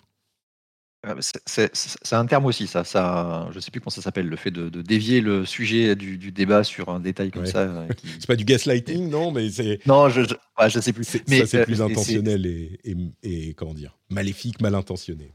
Ouais, et c'est fréquent. Mais Ouais, enfin, je. T'as pas trop pris parti sur ça, euh, Patrick bah, Sur le fait qu'il fasse. Oui, bien sûr. Sur le fond, euh, moi, je pense que évidemment qu'il y a mille exemples de, de, de, situations et de cas où ça va être inutile ou mal utilisé, ou que. Euh, comment on va le déterminer? Est-ce que si tu changes, j'en sais rien, moi, un morceau de cheveux par IAS, comme les retouches sur les images, si tu changes un morceau de cheveux par IA, est-ce que ça veut dire que tu dois mettre le label, machin? Oui, bien sûr qu'il va y avoir des cas où ça s'applique pas, où les acteurs véritablement mal intentionnés, ils vont pas se plier aux règles du gouvernement et mettre gentiment, comme tous les criminels, quoi, on va dire. Mais c'est pas parce que il est possible de contourner des lois ou des règles qu'il faut pas les établir.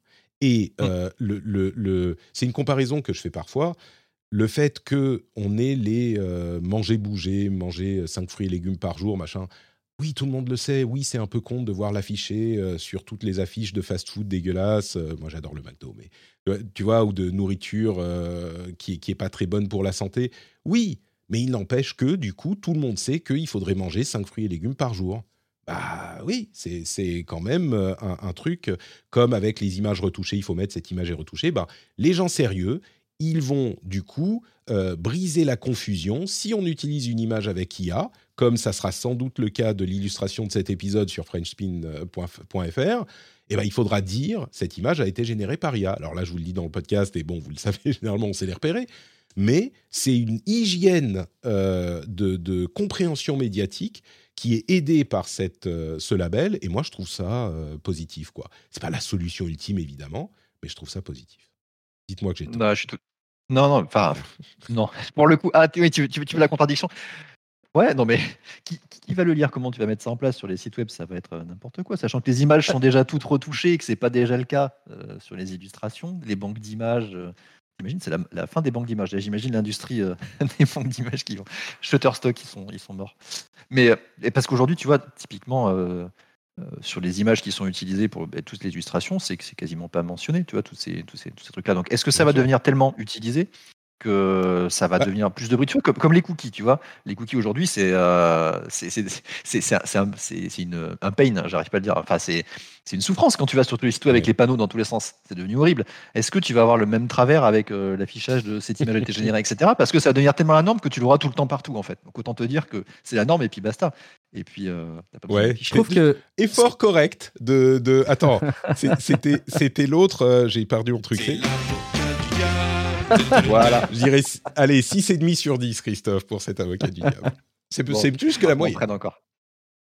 Ouais, Guillaume je trouve que ce que font certains sites va dans ce sens-là. Bon, tu vas sur Numérama ou sur d'autres sites d'actu. Maintenant, quand il y a des images euh, générées par intelligence artificielle qui servent d'illustration, ils le mettent clairement en dessous. Je trouve que c'est une démarche qui est plutôt saine. Et il y avait la, une fonctionnalité euh, de Google Images qui a été présenté à la Google I.O. qui justement allait dans ce sens-là aussi, hein, qui apportait du contexte à une image, notamment pour euh, donner un petit peu d'origine sur le fait que ça puisse être une image générée par intelligence artificielle ou qui puisse être détournée d'ailleurs, comme c'est déjà le cas euh, avec, avec Google Images aujourd'hui. Et, je pense que c'est pas inintéressant au moins de poser ces questions, même si effectivement la solution elle est pas simple et elle peut pas être simpliste, pour que l'industrie se mette en ordre de bataille et puis se dise de manière un peu collégiale bah, comment est-ce qu'on peut faire mieux les choses pour la transparence, pour, euh, pour le grand public. C'est, clairement pas une solution facile qui pourra être apportée. Je crois que tu as raison, et le, la conclusion de ça, en fait, c'est que le grand danger de l'intelligence artificielle, c'est la confusion, et on en parle depuis des mois maintenant, la confusion entre ce qui est vrai et ce qui n'est pas. Et tout ce qui peut aider à atténuer cette confusion ou au minimum à rendre euh, le public conscient de la différence, je pense, est bon à prendre. Donc cette proposition, je suis sûr qu'il y en a plein des propositions, mais cette proposition en particulier qui a fait jaser, moi, me paraît pas si ridicule que ça. Bon. Oui, Crix33 parle dans le chat de, l'affichage du copyright. effectivement, oui, c'est ça. Une belle analogie à faire. Où il y a la modification par euh, informatique, par Photoshop, machin, truc. Bon, euh, les les, écoles de New York ont, changé leur fusil d'épaule dans la bataille contre l'IA. Ils ont. Euh, blague Pardon? Non, pardon. C'était euh, le jeu de mots, mais pas drôle. Ok.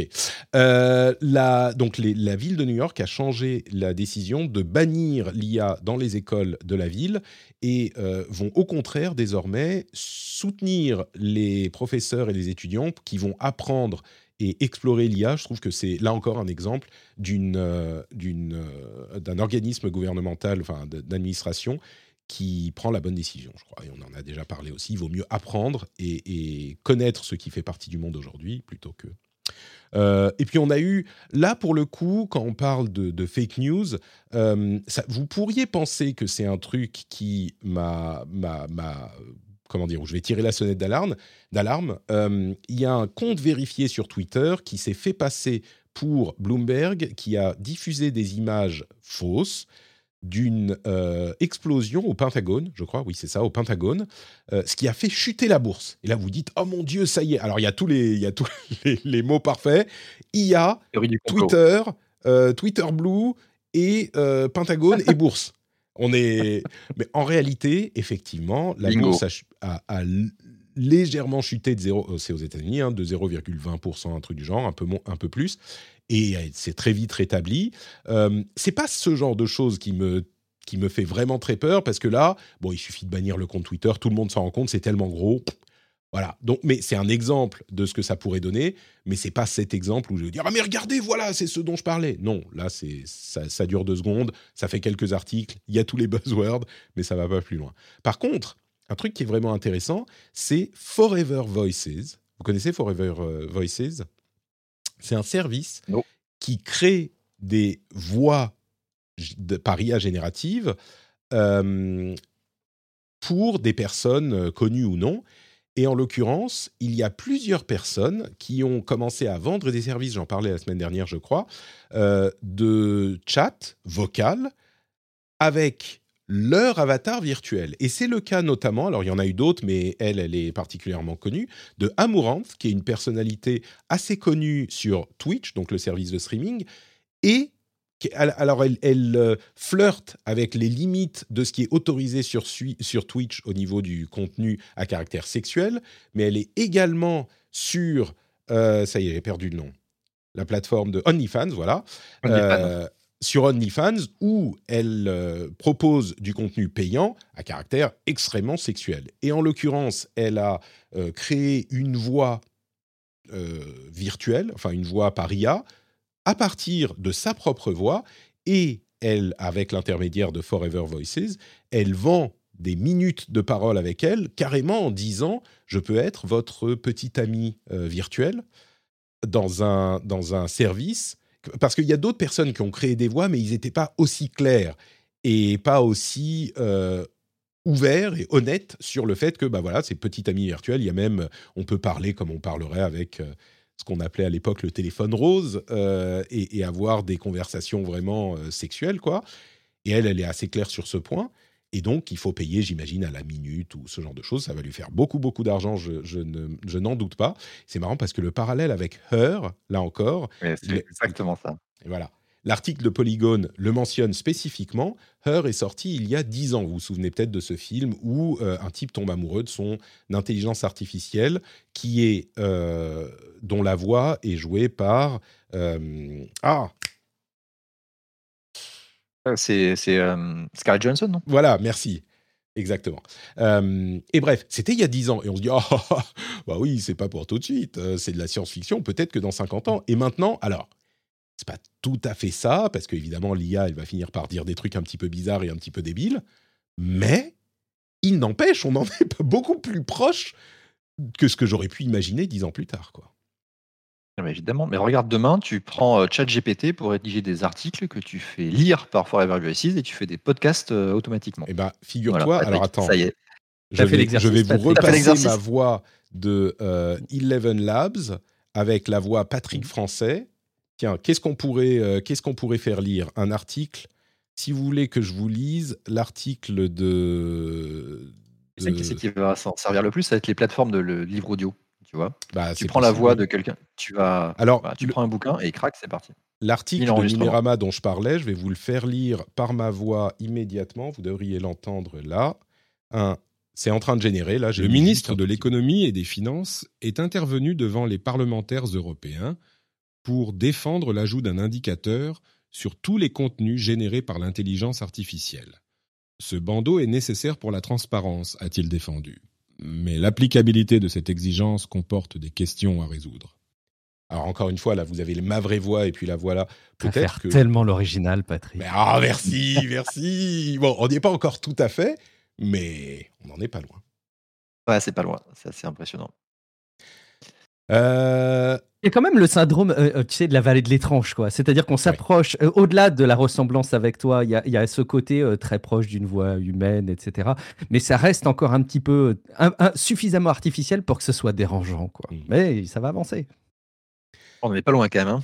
Et On puis autant, au- au- enfin, sur, l'audio, enfin, t'es moins sensible que sur le côté visuel, sur le- la, la partie robotique. La vallée étrange, tu vas vraiment l'avoir sur le côté. euh, Ouais, physique. ça peut, Là, euh, pour les vrais amateurs. Pour les vrais amateurs Oui. de, de- de voix et de podcast, ça fait un petit peu. Je Tu pense. devrais faire un test auprès de, auprès de la communauté, tu devrais faire un quiz. Est-ce que c'est Patrick qui a réellement lu ce texte Parce que c'est par l'IA pour voir les vrais, tu vois. Mais je, précise que cette voix de bot Patrick, euh, elle a été générée avec quoi 3-4 minutes de voix en 2 secondes sans régler les réglages. Je pourrais vous la, vous la changer un petit peu. Je vais mettre un peu moins de stabilité dans la voix et je mets un peu euh, plus de, de- un peu moins de clarté. Allez, je vais mettre tout à zéro pour voir à quel point on peut la faire changer. Je régénère le même texte. Il y a des petits réglages qu'on peut faire. Vous Le allez voir de que l'économie et des finances est intervenu devant les parlementaires européens pour défendre l'ajout d'un indicateur sur tous les contenus générés par l'intelligence artificielle. Ce bandeau trouve est nécessaire pour la transparence. Alors là, j'ai mis tous les potards à zéro. Euh, Si je mets tous les potards à, à 100, tu vas voir que c'est une voix encore différente. Mais ce que je veux dire, c'est que il est possible de régler, de tweaker, de mieux enregistrer. Et puis c'est un modèle qui est pas basé sur le français à la base. Euh, et, et- et du coup, c'est vraiment en deux secondes que j'ai fait ça. Le ministre de l'économie et des finances est intervenu devant les parlementaires européens pour défendre l'ajout d'un indicateur sur tous les contenus générés par l'intelligence artificielle. Ce bandeau est nécessaire pour la transparence, a-t-il défendu. Donc, on peut régler, on peut faire une meilleure voix. Et ça, c'est le travail de, de 14 secondes. Quoi. Donc, euh, bref. Ouais, puis avec tout, tout le volume de contenu que tu as en plus, il y a moyen d'avoir un, un paquet de données pour entraîner un modèle comme ça. C'est dingue. Je vais, je vais téléphoner à, à Forever Voices pour que vous puissiez avoir euh, votre petit ami Patrick virtuel pour seulement 1 euro la minute. Sur Ouais, OnlyFans dis- aussi, c'est ça? Mais écoute, euh, moi je suis. Tant que ça rapporte des euros la minute, moi je suis ouvert à toutes les propositions. Pour faire des SMR, il- j'ai entendu que tu avais une, une certaine euh, partie de ta communauté qui écoutait les podcasts pour s'endormir. Ça peut être parfait. Christophe, nous allons finir le podcast comme ceci. Ouh. Bon, euh, on continue donc avec... Il t'étonne que tes épisodes sont trop longs après, Patrick. Enfin, non, mais. Euh, non, mais il y aurait, y aurait des choses à faire. Euh, ah, on, me propose dans la, dans la chatroom euh, petite balade dans les bois avec Patrick en VR. Ah ah, tu vois, c'est plus seulement la voix virtuelle, mais également le Patrick virtuel qui vous amène dans les bois, bois virtuels avec les loups virtuels. Il y a, y a des choses à faire. Meta aussi a des choses à faire puisqu'il semblerait être en train de parler à leurs plus gros créateurs de leur nouveau réseau décentralisé basé sur le texte. Alors quand je vous dis ça, vous allez penser à Twitter et on en entend parler, c'est Barcelona je crois le projet, depuis un bon moment. Et effectivement, ça semble être le cas. Là où c'est intéressant, c'est que le réseau serait compatible avec Mastodon. Et on imagine du coup basé sur Mastodon. Et ça serait une application complètement indépendante qui reprend une bonne partie des caractéristiques de Twitter. C'est sans doute l'opportunité la plus importante de remplacer Twitter, parce que c'est un réseau qui est déjà populaire, et, il y aurait du coup euh, les followers qui seraient euh, importés, euh, une partie du, du, contenu, pas du contenu des photos, mais qui serait importé, etc., etc. Le truc marrant, c'est qu'on remplace du coup Twitter par Facebook, enfin par Meta, et donc on ne s'en sort pas. Mais il y a une véritable, une véritable possibilité pour Meta, du coup, de, de renverser le game sur ce point-là. Mais je me demande si c'est pas le, le meilleur des, des, deux mondes, cette histoire, avec euh, euh, toute la beauté que peut représenter un réseau euh, décentralisé. En fait, techniquement, j'imagine que tu pourrais ne pas dépendre techniquement sur le long terme des services de méta, et en même temps de bénéficier, il faut le reconnaître, de cette force de la communauté qu'il y a sur les produits de méta, notamment Instagram, hein, c'est plus, c'est plus à démontrer. J'arrive à me demander si effectivement c'est pas la plus belle opportunité qu'on ait trouvée à ce stade, si tout se confirme, hein, d'utiliser un réseau décentralisé centralisé pour la première fois de manière euh, crédible. Moi, j'adore Mastodon, mais il faut reconnaître que notre paresse intellectuelle qu'on s'est installée pendant des années fait que l'appropriation de l'outil au départ, elle est, elle est, un peu abrupte, quoi. Donc euh, oui, aidez-nous, euh, Meta, aidez-nous. Non, mais ça va, ça va plus loin encore. Mastodon, je continue à poster dessus de temps en temps, mais moi, j'abandonne, quoi. J'ai plus d'activité du tout. Je poste, j'ai l'impression d'être dans un désert et, de, et je dire, je fais un podcast, podcast, podcast. Il n'y a, a, pas la quantité. Moi, j'ai la qualité des interactions. J'ai des échanges qui sont hyper intéressants sur Mastodon que, que j'avais pendant, pendant, un temps sur Twitter, mais que j'ai désormais sur Mastodon. Mais effectivement, tu as raison, c'est pas ça qui va drainer euh, des, des, des millions d'écoutes sur tes podcasts, j'imagine. disons euh, qu'on va voir comment ils utilisent Mastodon, ça sera intéressant. Il y a quelqu'un dans la mhm. chatroom qui mentionne Blue Sky aussi, le, le réseau euh, fondé. Le projet de Jaguar. Alors moi, je ne suis pas encore sur Blue Sky, mais il semblerait que ça soit aussi... je crois que c'est sur Invite uniquement, pour l'instant c'est en, privé. Hmm. Et à propos de Twitter, euh, après la nomination de Linda Yaccarino à la tête de Twitter, il semblerait que les déjà, vous savez qu'elle s'occupait de la publicité, c'est chez CBS, je crois. Euh, les, annonceurs sembleraient se dire bon, bah, peut-être qu'on va retourner chez Twitter, du coup, euh, des agences qui disent c'est bon, vous pouvez y aller, tout ça. Donc euh, bon, les choses pourraient se débloquer également sur Twitter. Est-ce que le prochain Twitter ne serait pas juste Twitter? On verra. Apple, tiens, longtemps qu'on n'a pas parlé d'Apple plusieurs choses euh, du côté d'Apple. D'abord, ils ont commencé à communiquer sur tout le travail incroyable qu'ils font sur leur App Store, le nombre de transactions frauduleuses qu'ils ont bloquées pour aider les euh, développeurs, euh, tous les trucs qui font que l'App Store, c'est pas juste la plateforme, mais aussi la modération et le travail qu'ils font dessus, évidemment en anticipation de la loi qui arrive en 2024 qui imposera Apple en Europe d'autoriser les App Store tiers. Et donc, s'ils disent, bah, notre App Store, il est mieux que les autres, en gros. Mmh. Ils ont également commencé à euh, faire un travail un peu plus concret dans la recherche et le développement sur les écrans micro-LED. Là où c'est intéressant, c'est que les écrans micro-LED, c'est une technologie qui est, on va dire, la dernière technologie euh, qui commence à être implémentée dans les écrans et là où c'est intéressant, c'est que euh, Apple, traditionnellement, n'est pas très impliqué dans le matériel, mais ça leur permettrait d'être moins dépendants de Samsung, euh, qui leur fournit énormément d'écrans. Si eux-mêmes se mettaient à produire leurs propres, leurs propres écrans, ça serait surprenant parce qu'Apple ne fait pas ce genre de choses. Euh, Ils font. Bah, ils l'ont fait pour les. CPU, regarde. Enfin, moi, ça me choquerait pas. hein. Alors, c'est pas eux petit, qui les- produisent hein, les CPU, ils les designent, mais ils envoient le. c'est vrai.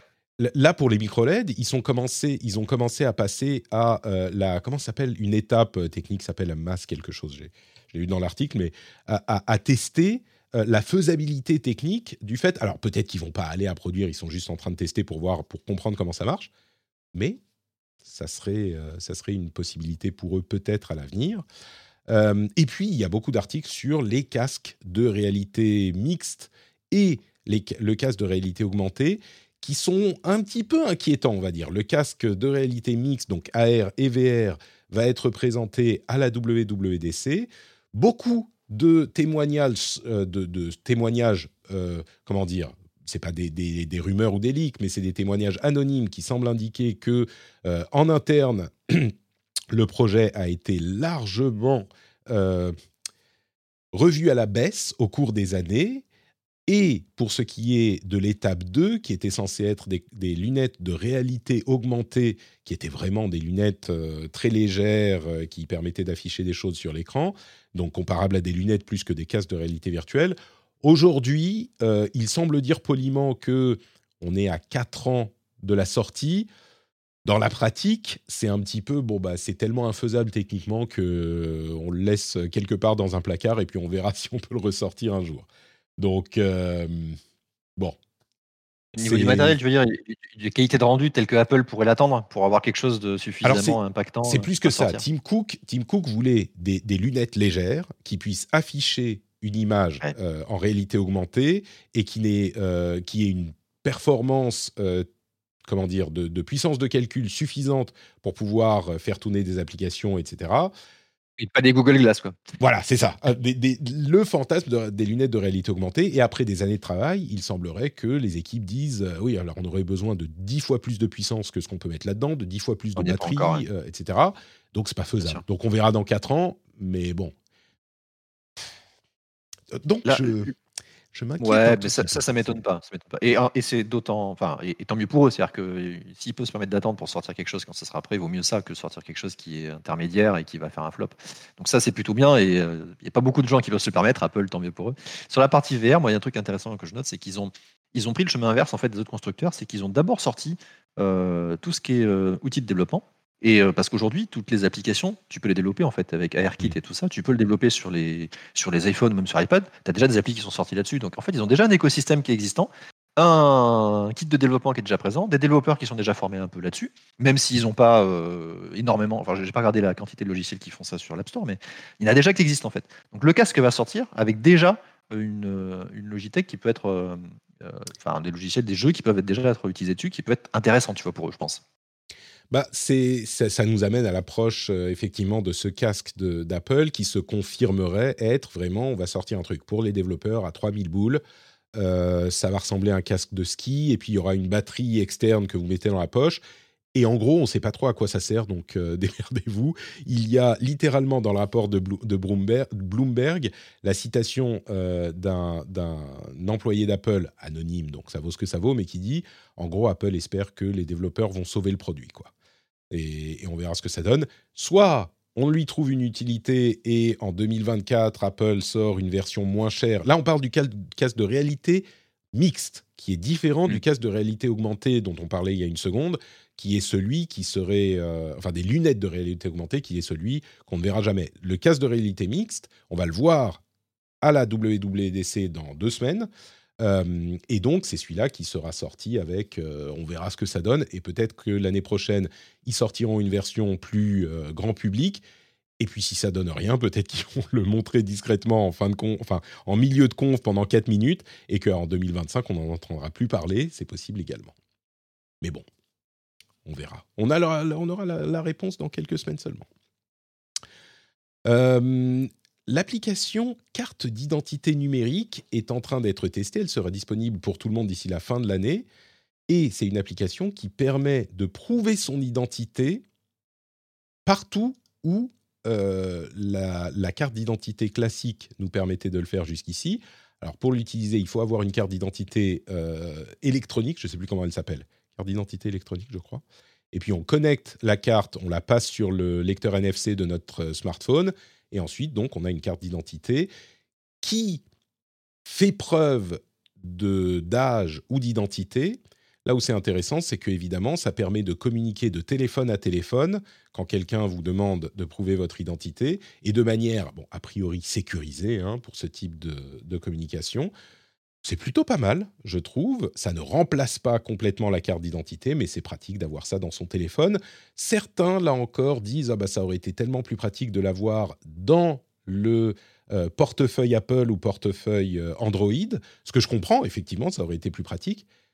Mais je me demande s'il n'est pas bon aussi de développer, euh, pour un, pays qui en a les moyens comme la France, de développer une application et une base technologique de compréhension des fonctionnements de ces trucs pour ne pas être dépendant d'Apple et, Google. Quoi.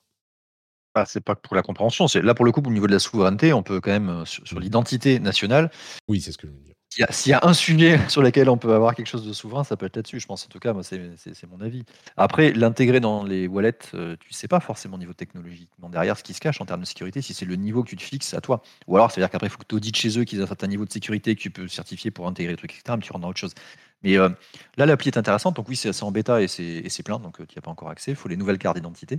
Et en plus, ils proposent de t'en servir donc, pour prouver ton identité physiquement, mais aussi pour t'en servir de système d'authentification tiers. Euh, pour avoir un, identifiant unique, comme faisait France Connect sur, mhm. euh, sur le site web, mais avec cette appli, tu peux le faire au niveau euh, intégré. Alors ça, je suis curieux de voir comment ça va marcher. Au niveau des applis, des applis mobiles ou des sites web, si du coup tu vas avoir une interaction avec cette appli pour te connecter, si ça va te l'ouvrir quand tu veux te connecter, des choses comme ça. Un peu comme tu peux avoir, tu vois, l'Apple ID ou l'Apple Connect et, ou le Google Connect. Hum, je suis curieux de voir ça, mais Là où ça pourrait être utile et débloquer un truc dont on parle depuis longtemps, c'est la preuve de l'âge euh, pour les. Bah, je vois Guillaume hocher de la tête, c'est ce dont tu voulais parler, non? J'ai plus de 18 ans.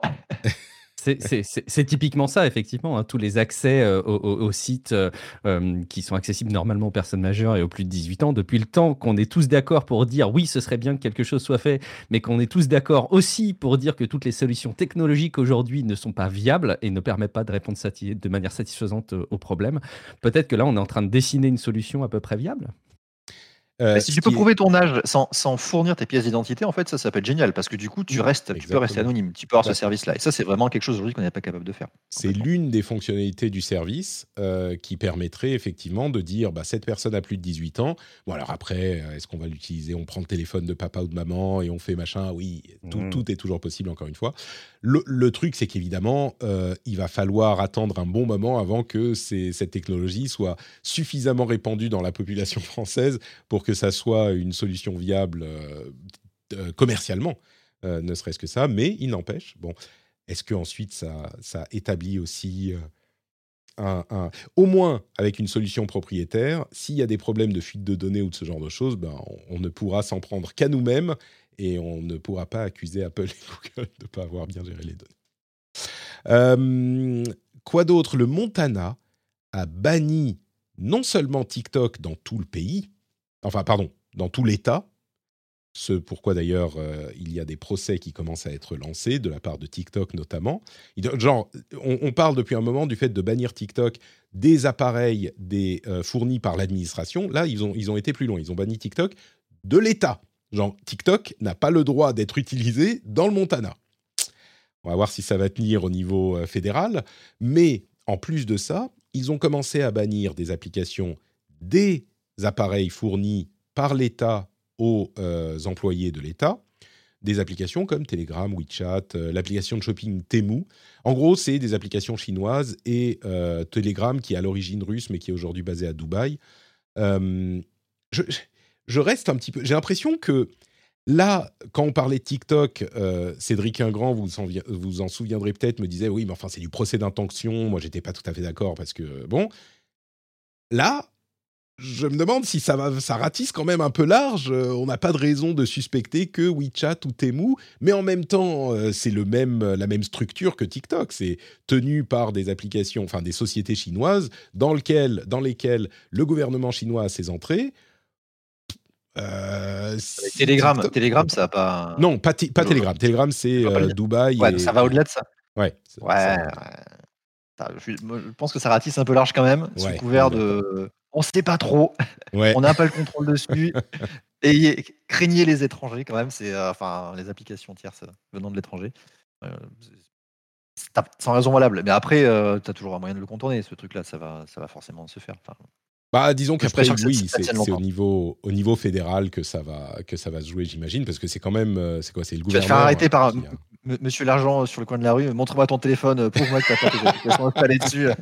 Évidemment, c'est pas à ce niveau. Enfin, mais même techniquement, euh, c'est hyper compliqué parce que est-ce que dans l'App Store, euh, tu n'affiches plus Telegram euh, si la personne vit dans le Montana? Alors là, c'est l'adresse de facturation, j'imagine, qui fait foi, comme c'est le cas pour euh, les pays dans lesquels les, les, les applications sont disponibles ou pas disponibles. ChatGPT, par exemple, n'est pas disponible en Europe. euh, L'application iOS qui vient de sortir. Et c'est comme ça que ça fonctionne.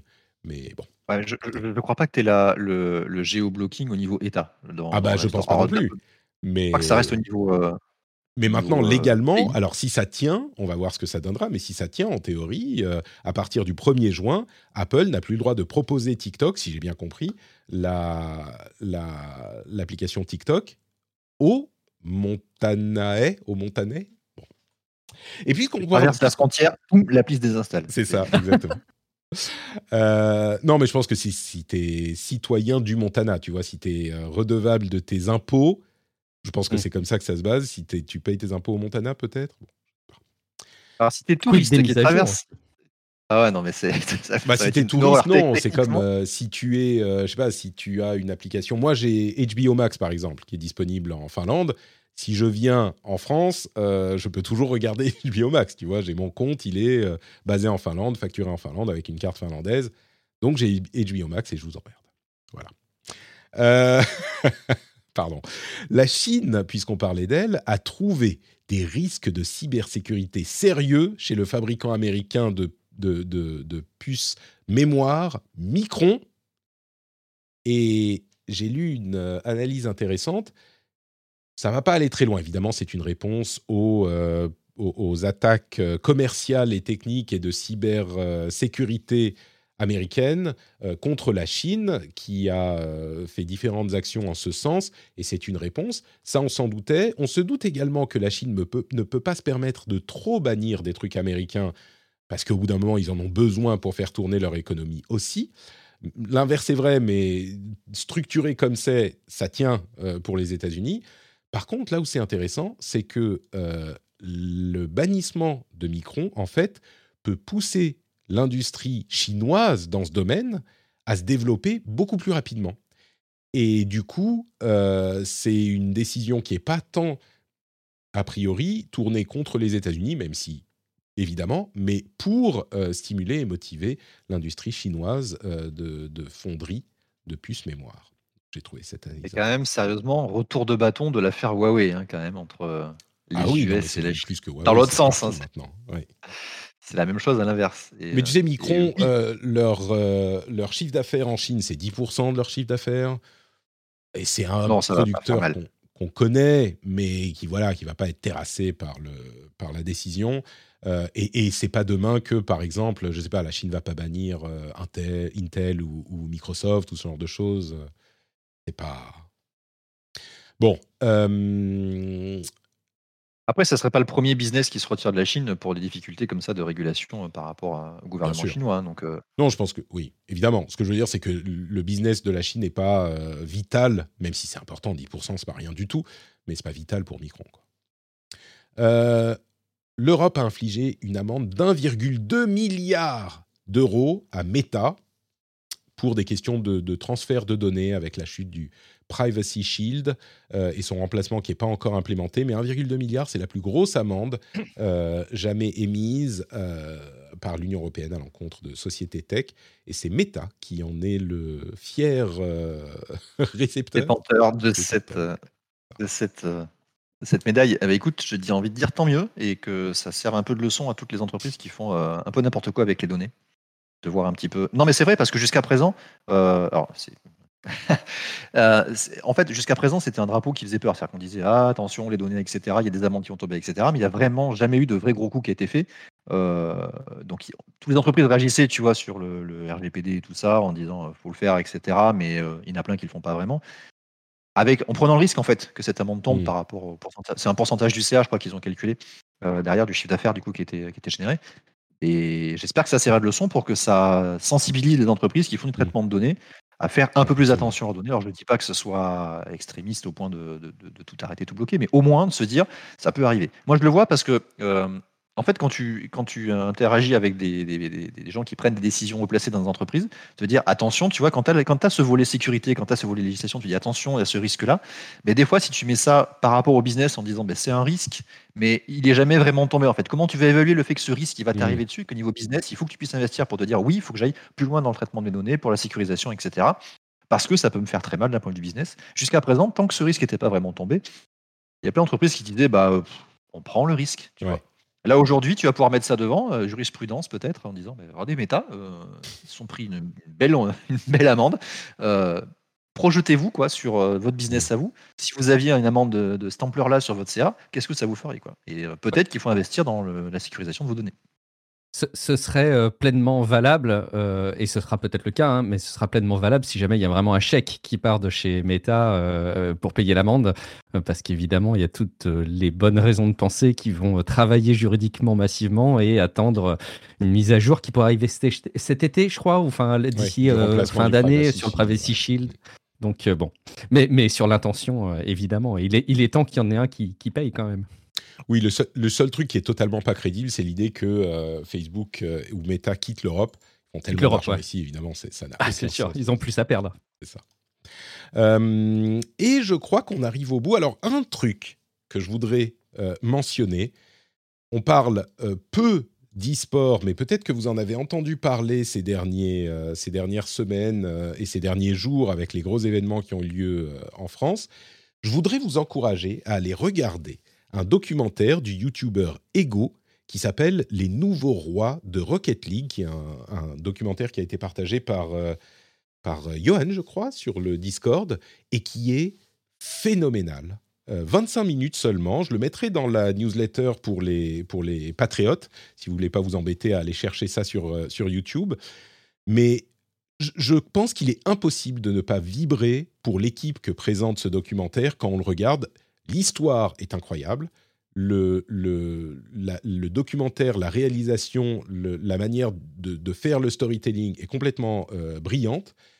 C'est une équipe euh, qui a du coup, euh, je vais pas, vais pas spoiler, mais qui joue à Rocket League, qui est un jeu de foot avec des voitures qui ont des fusées attachées aux fesses. Et là, vous dites, mais de quoi parle Patrick? C'est incroyable, le jeu est super fun et ça fonctionne vraiment. Et il y a de la stratégie, de la technique. Enfin, et l'histoire de cette équipe, euh, qui est l'équipe euh, de la Carmine Corp, qui est euh, fondée par un gros streamer français qui s'appelle Kameto, très suivi en France. L'histoire est hyper motivante, excitante, émouvante, tout ce que vous voulez. Et franchement, j'aimerais, vous, auditeurs du Rendez-vous Tech, qui n'êtes pas forcément au fait de, du jeu vidéo et de l'e-sport, et que peut-être, parce que les gens qui écoutent le Rendez-vous Tech et qui écoutent le Rendez-vous Jeu aussi vont se dire, ah ouais, il est super, peut-être que vous l'avez déjà vu, peut-être que vous allez vous précipiter dessus. Ok, vous, c'est très bien, on, vous a déjà dans notre euh, panier. Si vous êtes auditeur du Rendez-vous Tech et que peut-être que vous connaissez pas bien le jeu vidéo et que l'e-sport ça vous fait marrer et que vous dites mais enfin qu'est-ce que c'est que ces conneries euh, jeux vidéo sportifs euh, n'importe quoi allez je vous en conjure allez regarder ce documentaire et vous comprendrez pourquoi les émotions que ça procure sont que ça procure sont vraiment authentiques et les, les histoires et les championnats sont euh, aussi excitants qu'on peut l'avoir dans le sport traditionnel. Ça s'appelle Les Nouveaux Rois de Rocket League et c'est sur YouTube. Et je voulais le mentionner parce que j'ai passé un- une super demi-heure en regardant ça. Donc euh, je vous encourage à aller le regarder. Après, c'est très bien monté, très bien raconté aussi. Donc il y a un très beau travail aussi derrière qui a été fait. Complètement. Oui, oui, non, Et- mais le documentaire lui-même est, Pour découvrir ce milieu, euh, c'est Ouais. euh, c'est chouette. Tout à fait. Il y en a quelques autres que je mettrai. Euh, Il y a un, un documentaire de TPK aussi sur un champion euh, puertoricain, euh, non, dominicain, pardon, de Street Fighter V, qui a gagné. euh, en- le premier gros truc qu'il a gagné, il a gagné, je crois, 250 000 dollars.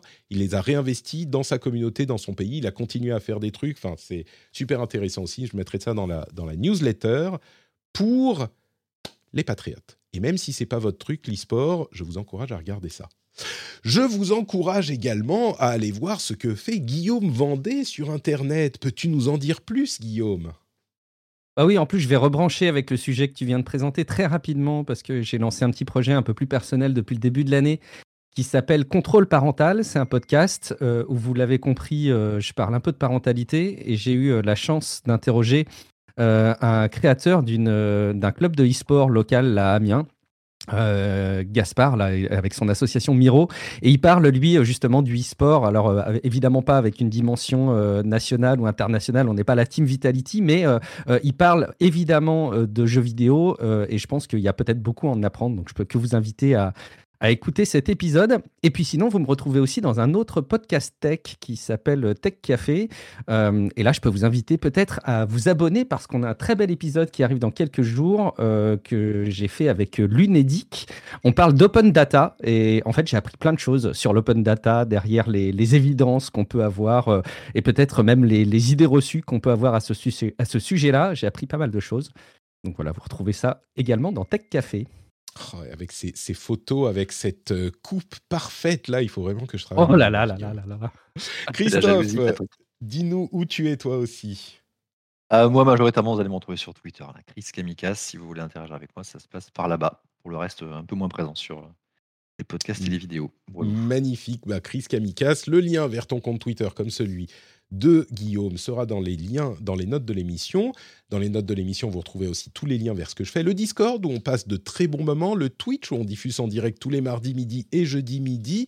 Euh, le lien vers les replays sur YouTube également, qui sont disponibles. Et puis, bien sûr, le Patreon, patreon.com slash rdvtech, que vous pouvez faire maintenant, vous pouvez faire plus tard, vous pouvez faire la nuit, vous pouvez faire sous la douche, vous pouvez faire où vous voulez. Vous pouvez vous abonner à Patreon. Sous la douche, euh, mettez votre téléphone dans un sac plastique quand même, parce que enfin, ça dépend du téléphone. Mais euh, vous pouvez faire où vous voulez, patreon.com slash rdvtech. Merci à vous tous de nous avoir suivis et on se retrouve dans une semaine. Ciao, ciao